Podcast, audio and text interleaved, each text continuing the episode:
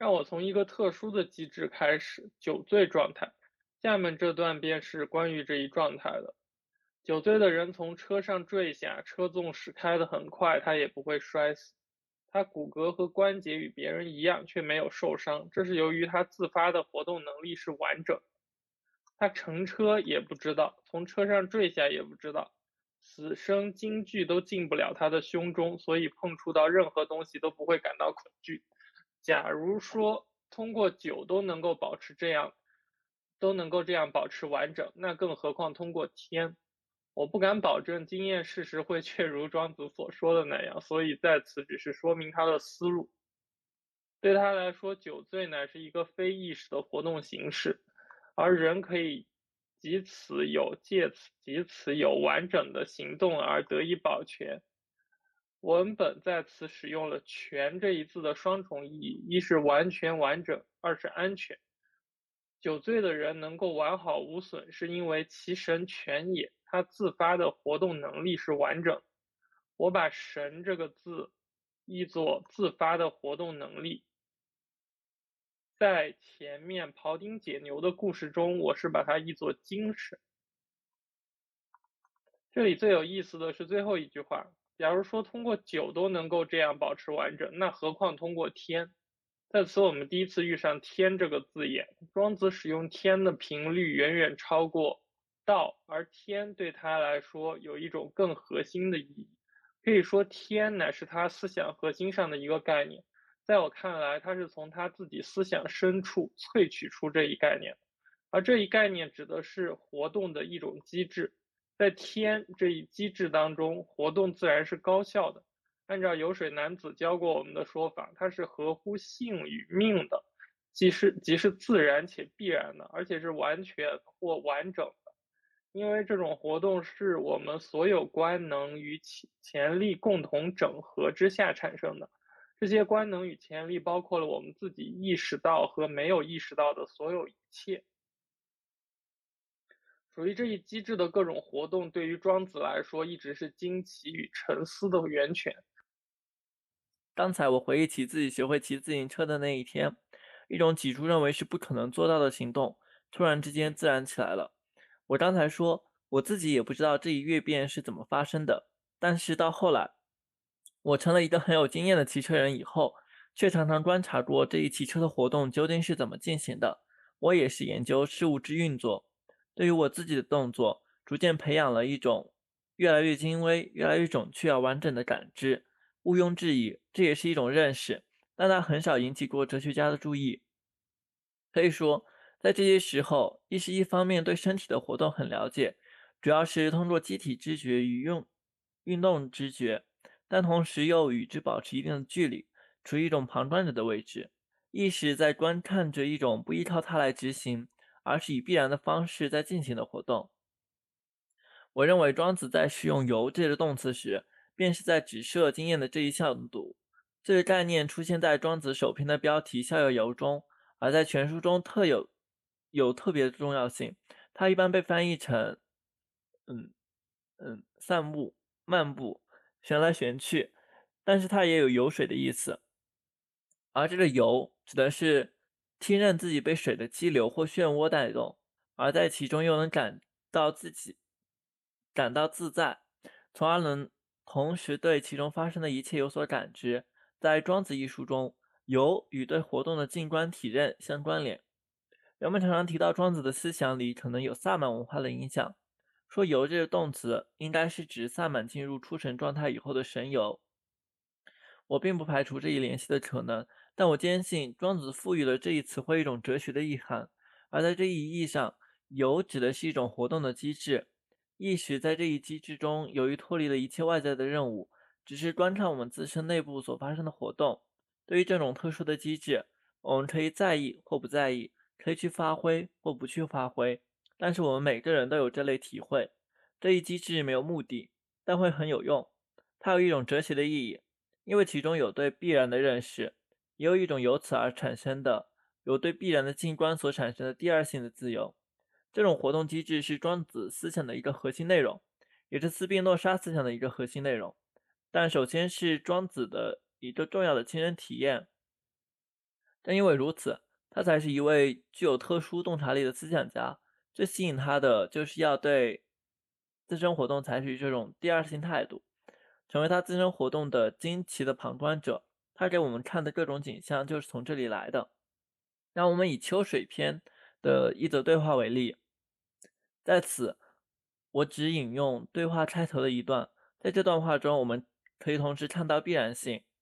那种当身体活动独立于意识之外时，主宰身体活动的必然性。与对这一必然性的静观。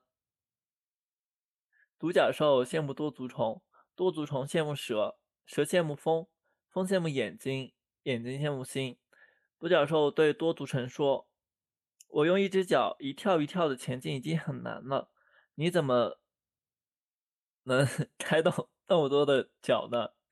多足虫虫回答说：“一点都不难。你没见过一个人吐口沫吗？他一喷出来的。”那大的像珠子，小的像蒙蒙细雾，混杂着落下来，数也数不清。其实我呢，我也只是任由我身上的天机自动，而根本不知道它是怎么运作。玄对蛇说：“我有好多脚，可走起来还是不如你没有脚那么快，这是怎么回事？”蛇回答说：“那只是我的天机自动而已，我无法改变它的运作，也不需要什么脚的。”还挺有意思的。是，就讲了好多东西都挺有意思。对，就最前面他那一部分说那个人喝醉了，就是 摔下去没事儿的那个。然后我还随手 Google 了一下，居然有一篇文章就举了各种例子。讲什么？他说经常看到小孩子或两三岁的娃娃从楼上掉下，存活率相当高。然后说说见过有十岁小孩从七楼摔下毫发无无伤，反正就是对。然后后面他又举了一个例子，当然那个我们也经常听过吧。然后他就说那个原文里面说骑神犬，然后他说我们都知道神犬和神不全那种感觉。有的朋友好好的医院去检查得了癌症，结果一月一个月之内基本上就死掉了，完全是自己把自己吓死的。如果不去检查，没有检查出什么病，或者不知道有这个病，说不定再活两三天问题也不太大。啊哦，然后他还还有个说说再看云门寺的那位老菩萨，我怀疑他可能是他自己可能是学佛的吧，不知道。娜姐姐去问他你得了什么病，他说肝癌几年了，他说五年，就像中了五年大奖一样，他根本不以为然，他根本不想去看病。前年他到北京去做肝癌手术，打开腹部后，医生发现扩散严重，没敢手术，给他打了封闭后缝合了事儿。结果第二天他就坐飞机回来了，医生说你起码要住一个月，等伤口恢复嘛。我们知道坐飞机的常识，刚刚动了手术、开了刀的人是绝对不能上飞机的，万一在空中肚皮破了怎么办？哦，但是这些人没有事儿，原因他有修行，他的神权。有的人是自觉得神权。笑死了，好像之前翠翠有说过跳舞的时候那些事情。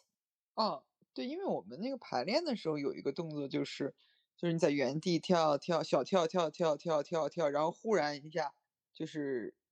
失去任何那个支撑，就是就像一个麻袋一样坠在地上嘛。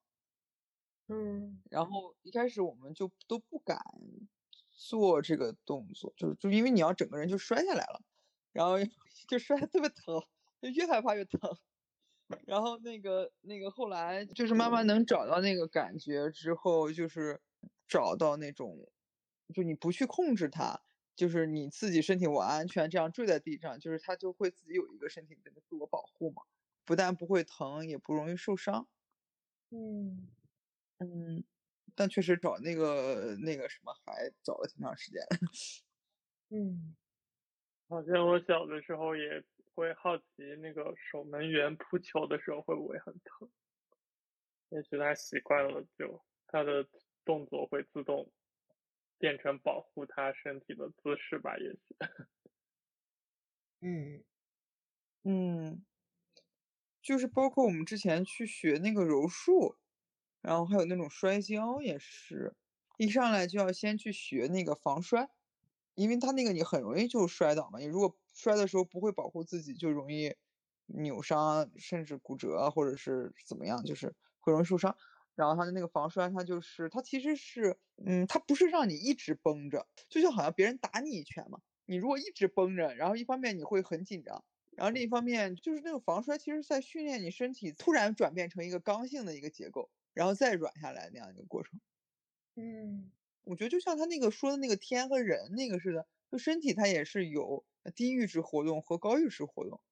就是很多时候，你如果一直处在一个高阈值的活动的时候，你低阈值的这种自我保护就被呃抑制了。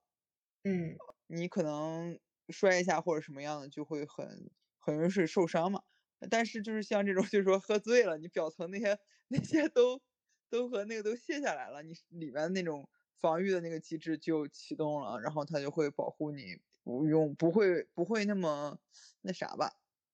嗯，不不会受伤。嗯。我想起。来，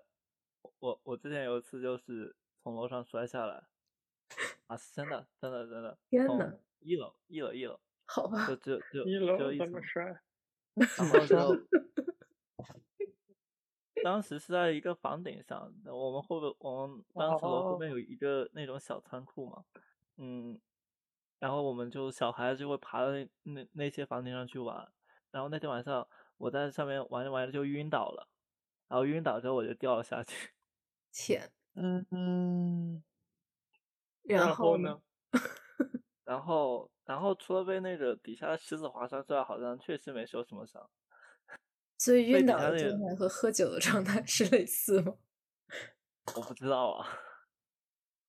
反嗯反正我当时也没有意识，我当时我记得我我感觉自己是在天上飞，嗯，应该还挺爽的。对，然后等等我等我有意识之后，发现自己躺在地上，然后被那个呃，就底下有石头嘛，被那石头给划烂了眼睛，然后哎呀其他倒没什么。嗯嗯，我一个朋友也是，我之前听他说也是，就是身上没事儿，但是就是被这种石子或者是这种东西把那个眼睛周围那个皮就给蹭破了，但是没有摔，就是不会说摔的身上哪里嗯，就是骨骼骨。骼不会有问题。对对对。对，嗯，但是 但也挺疼吧，应该。就 是是，感觉好像喝醉酒的人真的可以保护自己吗？嗯他可能只是举一个例子。我觉得和这种和自然的碰撞中应该是可以吧，可能。但是如果是跟 人的，就是喝醉了之后跟其他人的那种状态里，我觉得就很难，因为人他可以有各种各样的操作。嗯，嗯，嗯算不到人性的疯狂是吗？对，就像 刚才翠翠说的，嗯你身体可以转化成硬的那种状态和软的那种状态。我觉得那种向下摔，就从上往下跳的时候，肯定在某种程度上不是我的局部需要保护，而是我的整个身体的结构需要保护吧。就是我想象啊，但是如果别人你说要打你的肚子，就是腹部的那种，嗯，嗯因为本身腹就是腹腔就很很脆弱，就如果别人要打我的肚子，我我没有能力去阻挡住这个东西，我觉得就是喝醉那个状态是肯定做不到的。就他那种有针对性的攻击，嗯嗯，而且我还？讲，以前古时候都是那种土路，其实它是有缓冲的。就是你现在的话，都是那种水 泥对地或者什么马路牙子这种东西，这就是很多就是喝醉了，然后摔地上或者摔那什么，就可能就磕死了，甚至就。嗯，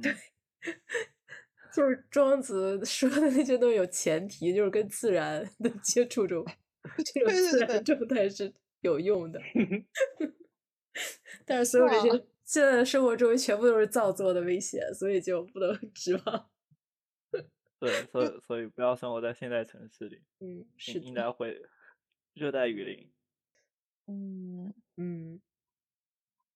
我刚才想到个什么事儿？哦，我突然想到，你们有没有被人打过？嗯，有有我记得小时候，有一次没有，就有一次给有一人给我描述他被人打的经历，我就嗯觉得很神奇，就是他被人群殴，而且是一群陌生人吧，反正就是那些人大半夜的追上他，然后把他摁在地上打，然后后来我就问之后有没有什么受伤了，你知道，他说没有，他说就是什么事儿都没有，然后起来以后就好像去做了一通推拿按一样。摩了，对，然后我就觉得特别的对神方是小奇，小学生吗？不是不是成年人，是没吃饭吗？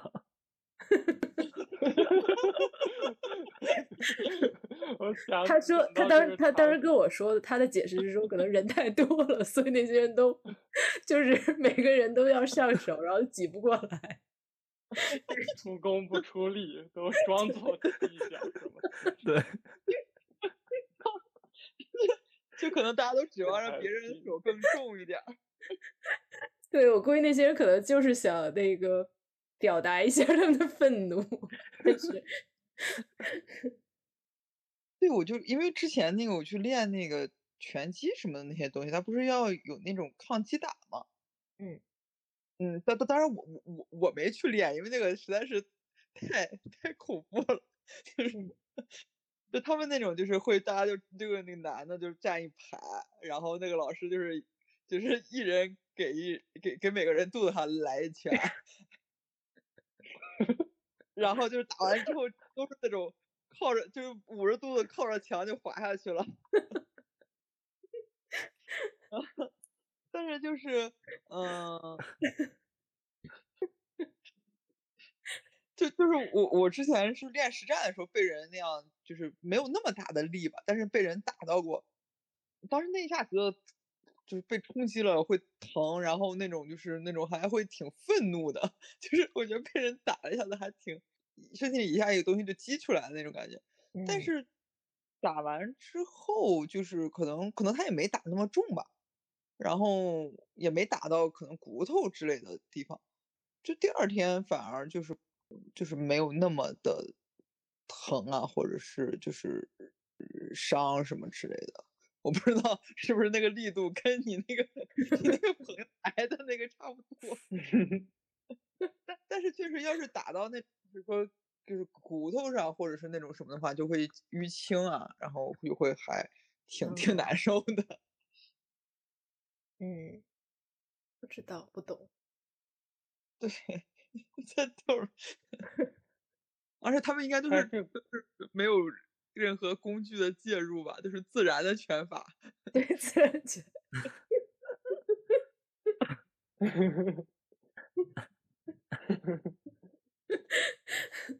有工具就恐有点儿恐怖了。对对对，好像看过一个研究，就是两个人互相打架的话，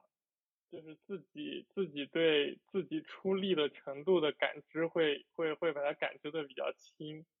就明明你哦打了十成力，但是你自己会觉得你只打了八成，然后对面的人也跟你是有一样的感觉，但是你对对嗯面的人打你的那个感知是正常，就是说嗯你你会觉得你还手还轻了。我去，哦，这嗯什是么一种机制啊？太厉害了！就是他打你打十成力，你感觉到的是十成，然后你再打回去，你你如果也是打了十成力的话，你会觉得自己只出了八成。天呐感觉，所以这就哦是互相之间打的打停不了手的然后就原越打越重，越打越哦，重。因为互相都觉得不公平，别人打的更重。对对，是，感觉就是神的一种设计，就是让你们控制人口是吗？我觉得必须得死一个。我说，就他讲这种身体的运动，在科学上其实有一个概念叫 body schema，就是叫身体图示。身体嗯图示指的是你的大脑，尤其是在有个地方叫叫 somatosensory cortex，应该叫什么？身体感官皮层。然后那个皮层它的布局基本上和你的身体是一样的，就是他们科学家会觉得那里像一个小人，就是左边就是那块的左边就是你的左手，右边就是你的右手，然后在那上面可以画一个跟你的空身体的空间结构很像的一个小人，只不过负责手负责手的部分特别大，然后有一些负责身体有一些区域的腿也特别大部分就特别小。嗯，对，好像腿也特别大，有很有有一些就是你经常要用，确实说是嘴吧别大还是 腿？对，嗯，对，嘴就是嘴也特别大，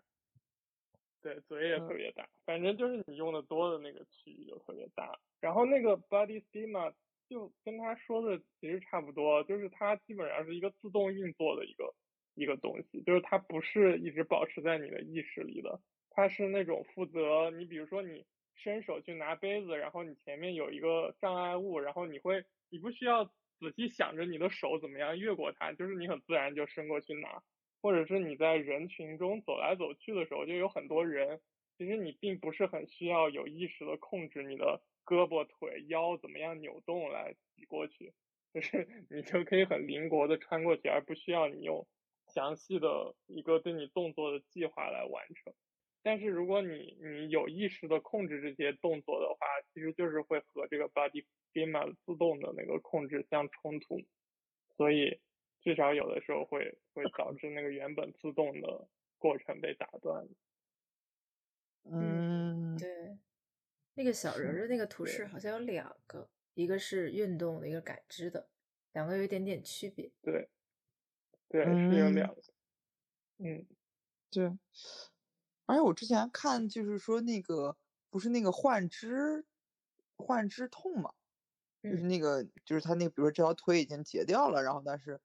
嗯就是他还会觉得这条腿疼或者什么的，其实就是就跟这个这个是有关系，就是他本来那个皮层上负责腿的那一部分，就是在这条腿截掉之后，那那部分就等于是空缺了。然后其他周围的那那些部分就会迅速的开始抢占这个地盘儿，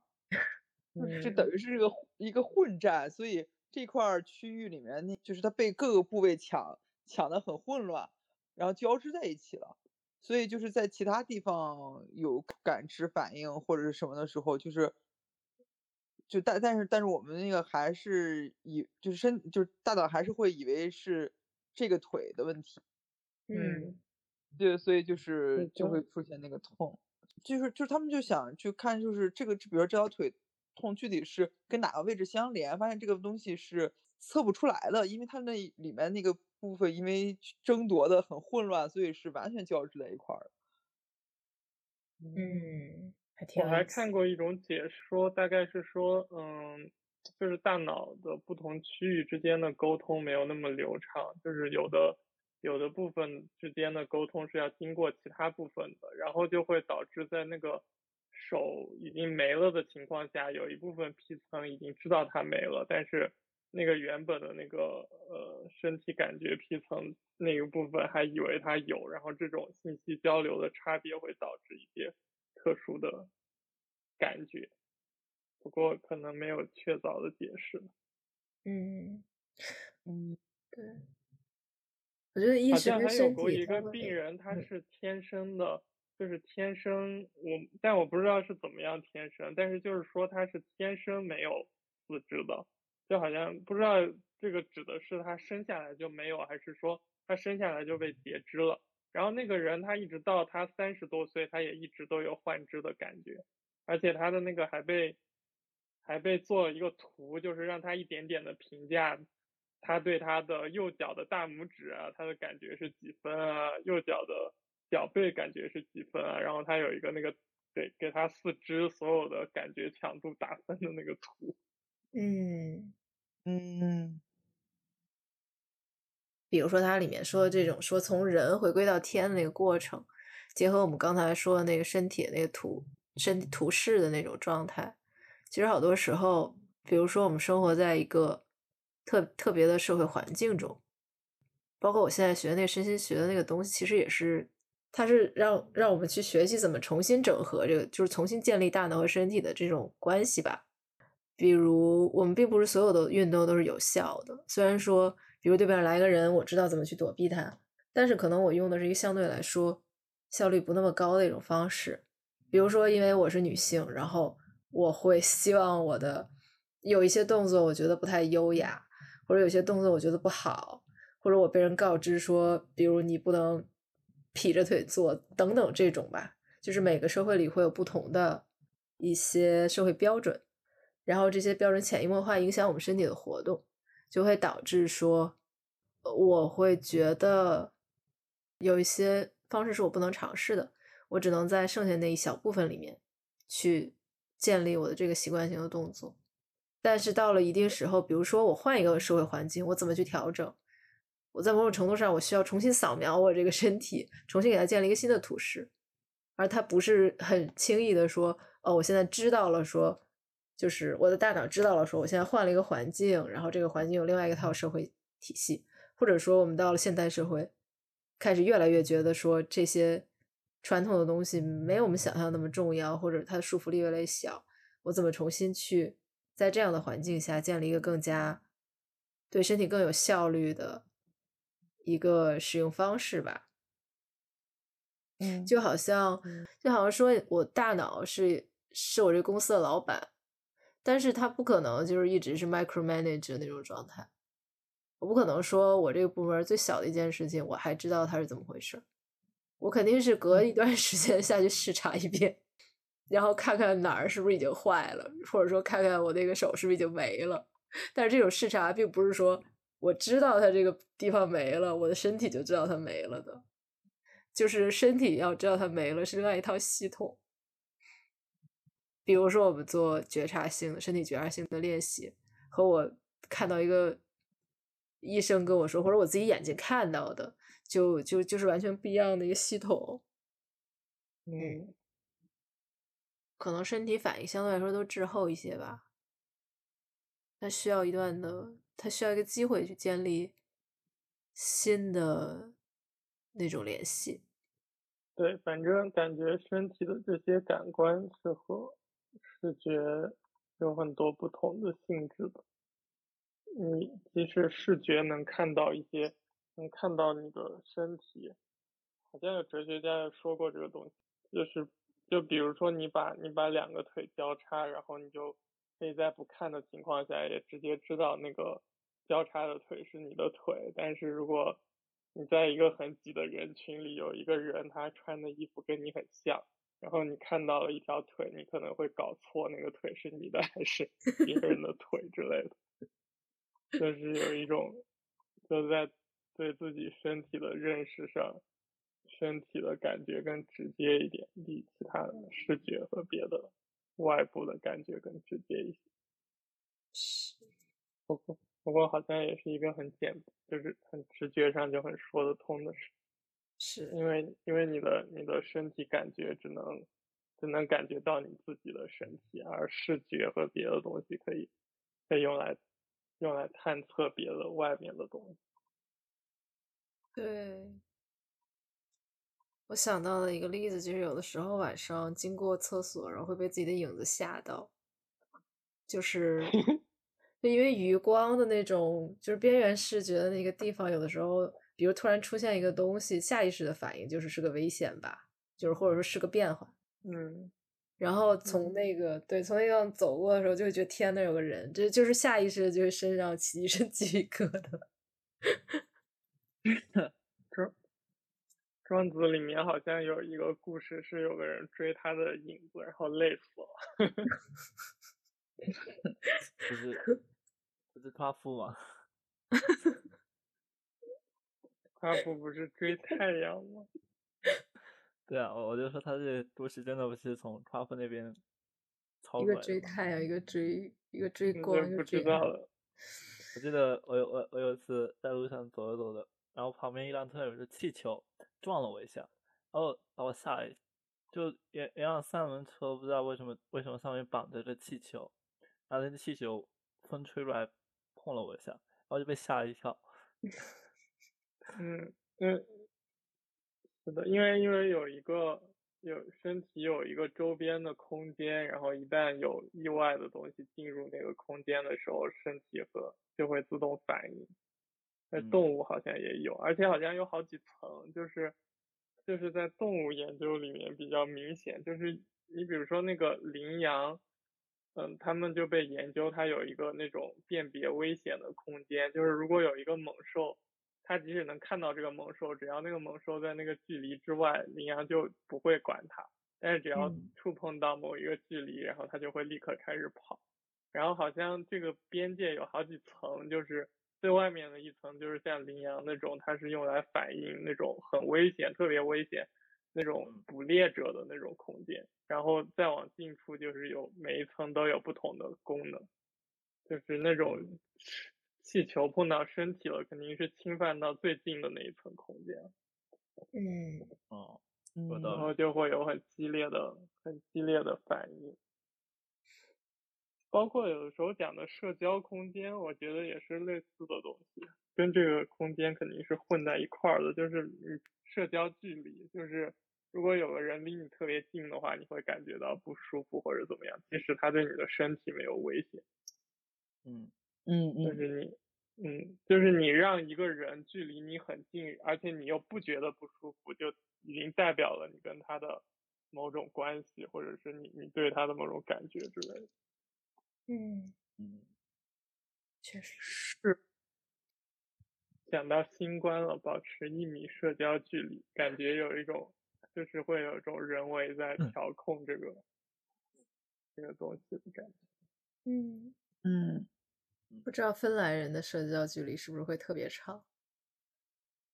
为什么人太北少北？欧吗？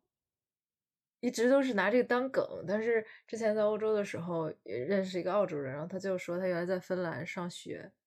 然后上班儿。他说他在芬兰的时候，大家都是大家都会一起约着去吃中饭，就同事都会，嗯比如说六七个人说我们一块去吃中饭，但是坐下来之后就没有人说话。然后哦，他说就是一起在那坐着吃，然后吃完就走了，也不知道为什么要一起去吃中饭，但是每天都会那样。我接触的芬兰也都是是这样的嗯。就是他们就是我之前那时候去那边，然后住那种学生宿舍，他就是那个那一层有好多得二十多间，哎，sorry，有二十多间，然后大家共用一个特别大的那种开放的那种厨房。就早上的时候，那个那个厨房里面坐的人是满满的，但没有一个人讲话，就特别恐怖。就每个人都在干自己的事情，而且就是大家都在这里住了还蛮久了，就都都互相是认识。然后那个就是我我那个芬兰的朋友，我去他家住也是，就他那个两个人合租，他每次都是先去听一听外面有没有声音，然后没有声音他再出去。然后他他他那个他那个邻居也是这样，然后他说他在这住了一年半，他不知道他那个室友长什么样。感觉好像猫啊。嗯。对，就是那种，就是进了门以后，先看看嗯。哦，对方的那个鞋放在这儿，他可能回来了，然后，然后，然后出去的时候看看，哎，那个鞋不见了，哦，他应该比我先走了，就是这种，嗯。嗯，就是觉得还挺神奇的，就他他连他父母在家里面都互相发短信，啊，就面对面面对面发短信那种吗？对，就是就是他爸爸要出差，然后他妈妈就在嗯。家里说，亲爱的，什么一路顺风，什么就这种，哦，就是 能打字，绝对不用话说出来。对啊。然后我还见过他爸嗯爸，他爸爸就跟我讲话的时候，真的是疯狂的在用自己的左脚撵着自己的右脚，啊，什么意思？紧紧张啊，就撵了半天，然后跟我打嗯完招呼，然后就走，赶紧走了。就是他们真的可能对于这个嗯空间都还蛮大的。但我突然就觉得，就是如果从身体的角度来讲的话，反而是，就是可能他们的身体更容易觉得安全，就是不不需要通过语言吧。嗯，哦就如果说我们大家都不怎么说话，然后还能一块在那静静坐着，也挺神奇的。不过确实，我就是有时候就是跟朋友，就是那种真的，除非是挺熟悉嗯的，或者是呃，就是很很有安全感的朋友在一起，就就感觉好像两个人在那里各干各的，然后不说话，愣着神儿待着，都觉得挺舒服的。但是如果这个人我跟这个人不是很熟，感觉两个人这样就会非常的，就会有那种尴尬对不对对？我觉得可能那种尴尬，某种程度上就是有一种不安全感吧。嗯，可能打个招呼可以，嗯，怎么说呢？就确认一下对方没有威胁，确，认一下对方态度是友善的。是，所以不能把说两个人聊天嗯。聊特别多当成一种关系好的表现吧，可能就是两个人在同一个空间里的时候，因为某种焦虑，然后导致互相之间就没完没了在那说话，可能其实是焦虑驱动的，而且嗯。甚至可以把它替代成说，如果是动物的话，可能就是两个人在那互相的在那嚷嚷，然后来确保说那个我们现在之间是安全的，你不会 做一些侵略性的举动。嗯嗯嗯，是，就好像是用说话这种方式把对方就是缠住，就是那个嗯 在这里。就好像两个动物互相在那看，然后盯着对方，也谁都不动，但是一定要嗯保证说我的眼神在你那儿，不然不知道你要嗯干点什么。想起来我之前看到那个例子是斑马，然后我发的那个文章在里面是一个普及文章，还挺好玩的，就是讲那个叫周身空间还是什么，不知道那怎么翻译，Parabolic body space 之类的。哦，斑马，对，哎，瑞士的那个动物园园长，他是一个很著名的动物学家，然后他最开始研究了斑马的那种逃逸的逃逸区之类的那个东西，就是在那个区域哦之外，他们就不会跑，然后一进到那个范围里。对，然后他后面也讲了一点人的，但我现在也忘记他具体讲了什么了。反正我印象很深，他有说到脖子什么的，就是说脖子是一个很危险的区域，就对所有的这种有脖子的动物来说，哦，所以对，人可能对脖子和别的东西，因为那些 捕食者，他们捕食的时候都会瞄瞄瞄准脖子对，直。接咬脖子。对，所以为什么咬脖子这个东西来着？我的一击致血命啊！管啊，对对啊，就是很嗯危险。气管也在那不是，我就说为什么为什么要出现脖子这个东西来着？为了有头，哦 那我哎不能把头直接的就是 摁在肩膀上没法。转了。对，要让它转，就是要让视野给扩大。今天所以像长颈鹿这种动物是图什么？就是让你不知道道从哪儿下口了，太长。就是对，就是到处都是脖子，脖子就不那么危险了。为了看得更远，主要它不光脖子长，它腿也长，所以一般能咬到它，能咬到它脖子也有点难。而且你们见过长颈鹿打架吗？会用脖子撞吗？不是，他们就是他们不是有两个小角吗？就头上，哦，这角哦是有攻击作用的。他们就是那种甩脖子，就跟哦甩一个哦，对对，我好像也看过。对，然后甩脖子就就用那个脚就顶能顶到对方，这样就能把对方哦身上顶住那种。但是就看着很恐怖，因为他那个脖子太长了。就势能很大，太好笑了。跟流星锤一样，是吗？对对对对对，真的是。我们已经跑题了好远了，感觉。不过有跟身体是有关的，他确实讲了很多身体。想到他后面说那个，就是好多脚的那个，但是独角哦兽到底是什么东西？然后我我读到那时候，我第一第一反应独角兽是那那那个独角兽，嗯，对，我也以为是那个。皇上长角，对 o n i c o 就哪怕他说两脚兽或者四脚兽羡慕多足宠物，这个也成嗯立。非要说独角兽，就是非要说一个 不知道夸张一些，对对，夸张一点，对比强烈一些。多足虫羡慕蛇，还挺有诗意的。对。然后我看这一句反应，第一反应就是咋不写诗？那庄子本来就是他的语言就是很诗意，对应该现实生活中不太像现实现实生活中的那啥吧？不知道他那个没有有啊。就日本那边有有一种妖怪，就只有一只脚，然后哎，那不是是真实存在的，那和他说独角兽一样。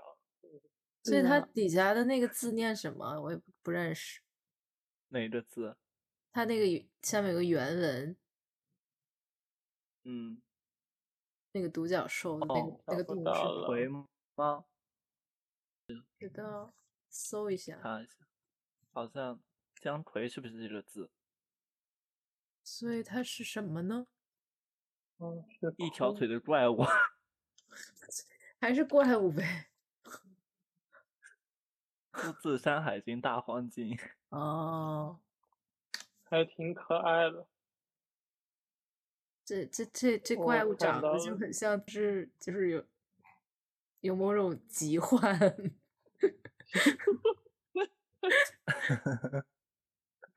一只一，条腿的牛。好奇怪，像什么鹿啊、牛啊之类的东西。嗯，据说皇帝依照九天玄女的指示，将葵杀死，以其皮制成战鼓。好可怜，他他他可能是那啥，一只脚就跟柱子一样驻扎在地上。嗯，也太这都这都站不稳 吧？对，我就觉得 我也觉得，啊，糖伞怪，我觉得这个设计比较合理一点。上面那些都不大符合什么生物力学。可是不合理的就感觉更怪异一点，更奇幻一点，因为不符合你对基本的 物理学的直觉，就觉得它很不平衡，然后它嗯却能够出现。嗯，如果它那个尾巴可以支撑，可能还行，像袋鼠的尾巴一样。哦，袋鼠的尾巴可以哦撑地吗？对，对，所以袋鼠它用下肢攻击的时候，它是用尾巴支撑的。哦，对哦我好像哦，它的尾巴看起来确实很强壮。我好像听说长颈鹿的尾巴如果没了，它就会站不稳，但是它只是平衡，不是支撑。哦，我觉得他那段描写那个真的挺有意思的，因为，嗯，就是动物这个概念，可能是之前听萨古鲁说的吧，然后嗯他就说嗯。为什么人不行，他说因为动物就很专精于自己做的事情，而且不会去觉得说我这个先天的都有什么问题，而是会充分的去利用它所有先天的那些东西来去，哦，嗯他就是说，比如说我是猫，那我就专精做猫。然后他说人就是什么都想，什么都想当，就是什么都想要，什么都想做，然后就会就是想当人。对，我觉得还挺挺有意思的。就是说，动物嗯有那样千奇百怪的，但是实际上可以安于自己的身体吧，在某种程度上。嗯，嗯，嗯，蛇羡慕风，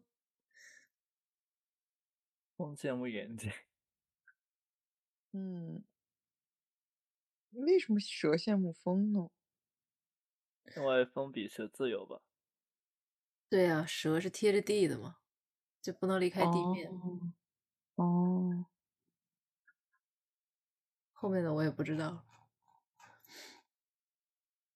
我只我是不理解风羡慕眼睛，然后心可能比眼睛更自由，这可以理解。可能风没有形状，是没没有觉知吧？嗯，猜呀、就是猜。哎呀，所以就是不要羡慕别人。对，就是安心做自己。对，不是不是应该让自己变得更加像像心心这种境界吗？心，他说的心没准是肉心呢，谁知道他说的是什么心？肉心，肉就是心是什么不？是就是 不是不是新的抽象概念，是新的实体。我觉得他说的就是新的实体，因为啊他这里面说不，可能这里面说的都是实体的东西。嗯，我看到他这里面还讲了一个挺有意思的，他说他说游就是你你去观察自己的那些自动的运作，就是比如说观察身体或者是别的自动的。然后他说，他说这是这是一个对必然的静观，然后在这种对必然的静观里会产生第二性的自由。嗯就是好像你去观察你身体自动的运作，你会意意识到这里面有某种必然和不自由的东西，然后在这种观察里面又获得一种自由。嗯，嗯这段在哪儿？在第五十七页，这其实是跟觉察或者跟冥想的一些东西都挺有关系的吧？对，操作的感觉差不多，嗯差不多。嗯但是他说你可以获得一种第二性的自由，好像只获得了可以观察他们的自由。嗯这个人会不应该自己会冥想吧？他写的这些东西看起来就是冥想，就好多地方看起来就是冥想，包括观察观察自己骑嗯自行车，不也是这种正念之类的练习会做的事情？确实有点像，嗯感觉他可能是接触过，他既然研究庄子研究这么深入，那可能东方对。那东东方那些肯定接触过哲学，他肯定都研究过。嗯。确实，他尤其讲这个的时候，就就很像佛教，嗯，像佛教里面有的时候讲的东西啊，就是你你通过观察自己的思维，然后你最后意识到这些情绪和想法，它是在有点像是在自动运转，就是他说的必然嘛，就是就是它本质上你你会看到它怎么样升起，然后又怎么样消灭，然后这些东西都是它自动的，其实不是你控制的。然后就好像你观察到了一种必然，就感觉是，好像就是在说这个差不多的东西。对，只是说有的时候我们会假设说我没有对它有个操作，它就不会发生改变。可是其实观察本身也已经是一个操作。嗯，嗯，对，这也嗯是一个问对题，就是你怎么样保证你通过观察那个一阶的东西没有被这种观察改变。感感觉像什么量子力学开始，对，观察 最不改变是不可能的，只是说就是，嗯，就就没没有必要保持，可看什么目的吧，就好像嗯从修行目的来讲，没有必要保持那个不变。嗯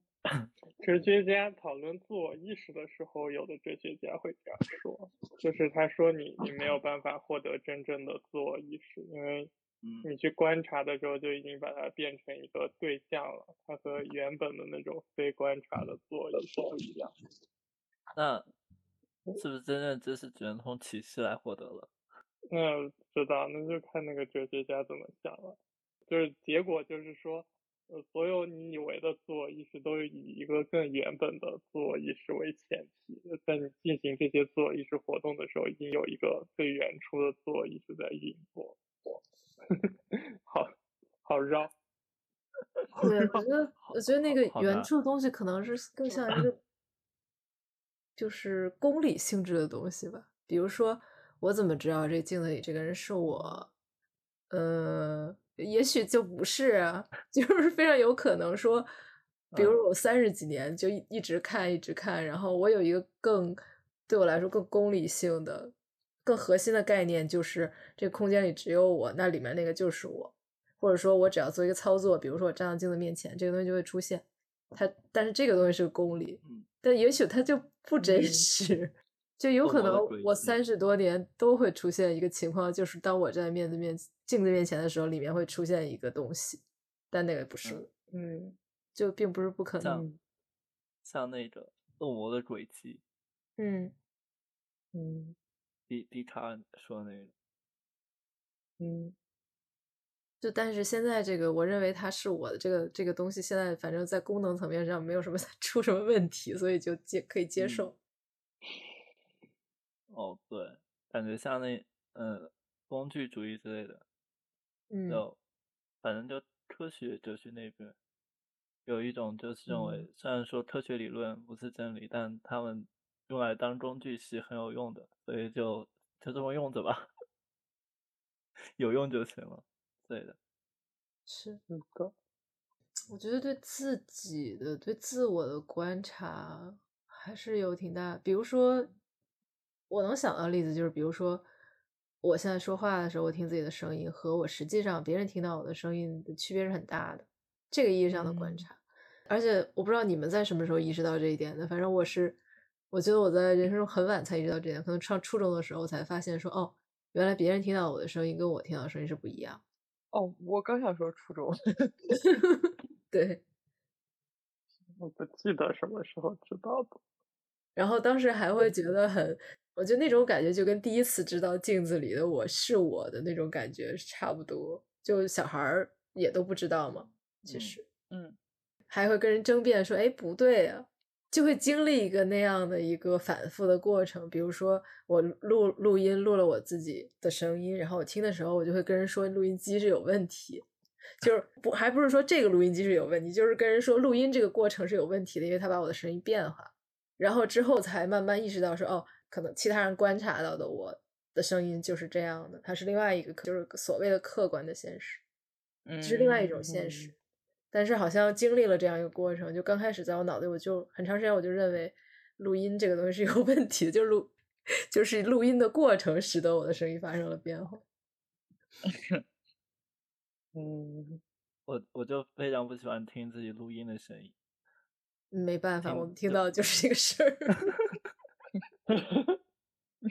没没事，你们听没关系，但但是我我听的话就觉得很难受，听着。对啊，因为我自己听自己的声音习惯了，我觉得这个我自己的审美是建立在我从小到大听我自己，从我自己的主观这个经验，我觉得这样是是我是好的。包括说看镜子里的自己和看照片里的自己，我就会觉得照 相这个过程是有问题的。但 实际上只是因为一个是镜像的，一个 是、嗯就是一个不是镜像的。那那只能自拍了。自拍也是，自拍也有问题。可以 倒镜像可以直接操作一下倒过来，镜像的呀但是对啊，前提就是其他人看到的就是那样的呀，跟自己每天看到不一样。但别人会觉得这样挺好，可是自己看习惯了的那一面，自己更能接受嘛。嗯，以为自己是这样的，觉得自己是那样的。对，